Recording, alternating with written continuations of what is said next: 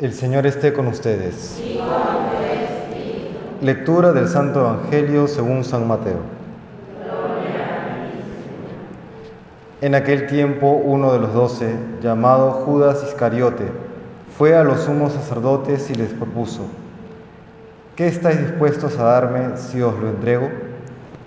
Ellos se ajustaron con él en treinta monedas y desde entonces andaba buscando ocasión propicia para entregarlo. El primer día de los ácimos se acercaron los discípulos a Jesús y le preguntaron, ¿dónde quieres que te preparemos la cena de Pascua? Él contestó, id a la ciudad, a casa de fulano y decidle, el maestro dice, mi momento está cerca, deseo celebrar la Pascua en tu casa con mis discípulos. Los discípulos cumplieron las instrucciones de Jesús y prepararon la Pascua. Al atardecer se puso a la mesa con los doce. Mientras comían dijo, Os aseguro que uno de vosotros me va a entregar. Ellos, consternados, se pusieron a preguntarle uno tras otro, ¿Soy yo acaso, Señor? Él respondió, El que ha mojado en la misma fuente que yo, ese me va a entregar. El Hijo del Hombre se va, como está escrito de él, pero ay del que va a entregar al Hijo del Hombre, más le valiera no haber nacido. Entonces preguntó Judas, el que lo iba a entregar, ¿soy yo acaso maestro? Él respondió, tú lo has dicho. Palabra del Señor.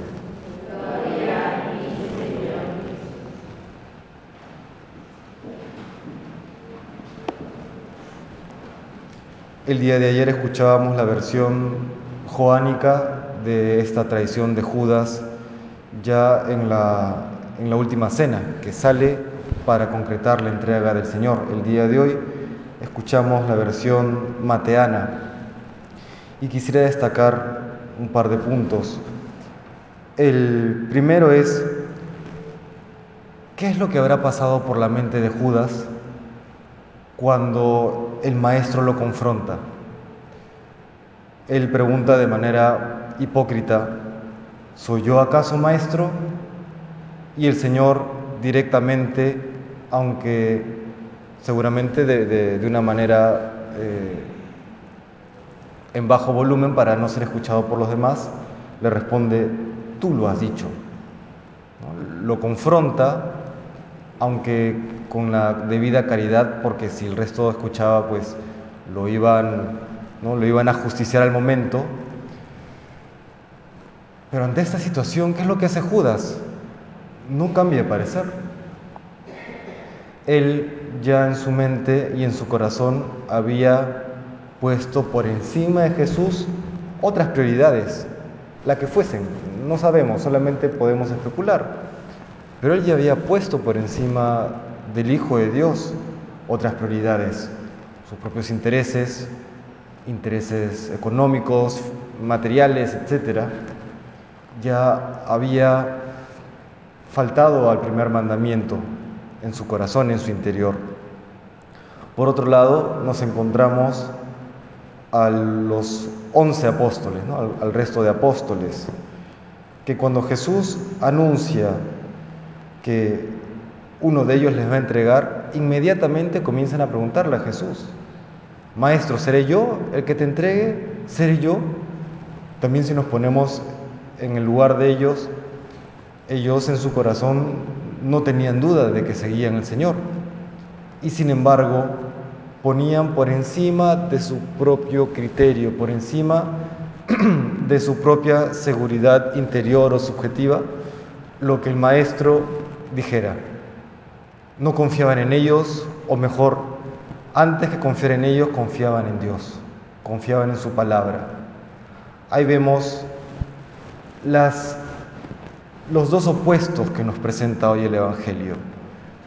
Por un lado, la hipocresía de Judas, que sabiendo lo que va a hacer, le pregunta, ¿seré yo acaso maestro? Y cuando el maestro lo confronta, es incapaz de reaccionar.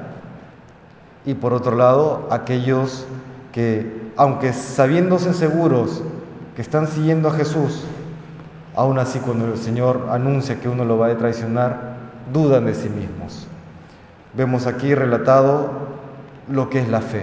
Recordemos, la fe tiene un doble aspecto, el, aspecto objetivo que es el mensaje de la revelación, el contenido de la fe, y por otro lado, la parte subjetiva que es la confianza en, aquel que anuncia eh, la revelación, confianza en Jesucristo.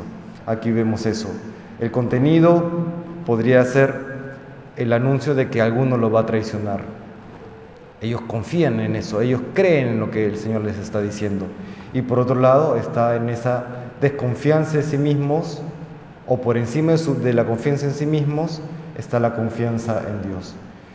Le pedimos hoy al Señor que ya llegando al término de esta cuaresma aumente nuestra fe, que podamos siempre confiar y creer en aquel que Él anuncia, así sea algo tan chocante como el que lo vamos a traicionar. ¿Para qué? Para no poner nuestra confianza en nosotros mismos, sino poner siempre nuestra confianza plena en el Señor. Que Dios nos bendiga.